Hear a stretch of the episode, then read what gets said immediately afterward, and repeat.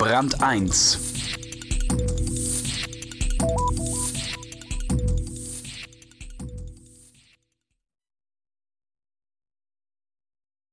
Da Rechtsanwälte nicht für sich werben dürfen, sind ihnen medienwirksame Prozesse gerade recht. Dabei geht es, das weiß auch der Anwalt, nicht unbedingt nur um das Urteil. Ein Image-Scherbenhaufen kann für den Angeklagten genauso vernichtend sein wie hohe Haftstrafen.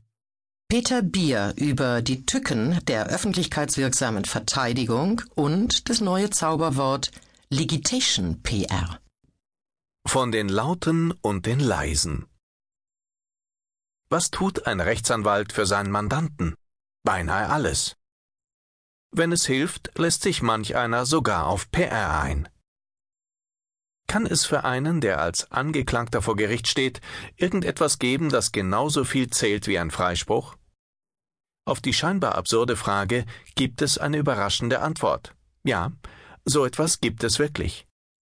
Die Sensibilität dafür, dass ein Prozess vor Gericht gewonnen, in der Öffentlichkeit aber verloren gehen kann, ist gewachsen, erklärt etwa der Frankfurter Kommunikationsberater Hartwin Mörle gegenüber Horizont, dem Branchenmagazin für Marketing, Werbung und PR. Kaum ein halbes Jahr zuvor hatten Josef Ackermann und Klaus Esser bei Beginn des Mannesmann-Prozesses vor dem Landgericht in Düsseldorf den unvergesslichen Beweis geliefert, als sie einander siegesgewiss, lachend und demonstrativ mit dem Victory-Zeichen grüßten. Die Angeklagten wurden später zwar freigesprochen, Makel und Rufschädigung aber blieben. Denn die Entblößung war schlimmer als eine Bagatelle, sie war ein Fehler. Seither wird in Deutschland zunehmend diskutiert, was in den USA beim Umgang mit der Justiz schon lange unter dem Begriff Litigation PR üblich ist.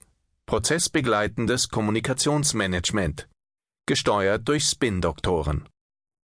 Es handelt sich um keine flüchtige Mode, sondern um so etwas wie die Begleitmusik für ein knallhartes Geschäft, vergleichbar den Kampagnen zur Markteinführung eines Produktes.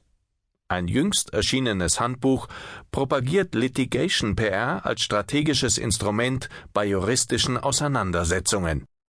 Anwälte trainieren dafür in Intensivseminaren klares Deutsch für Juristen oder lassen sich von Fachleuten in professioneller Medienarbeit trimmen. PR-Berater melden sich zu Wort und erklären es für unverzeihlich, dass einer vor Gericht nur um sein Recht oder einen Freispruch kämpft und alles andere darüber für zweitrangig hält, etwa das Image oder den guten Ruf.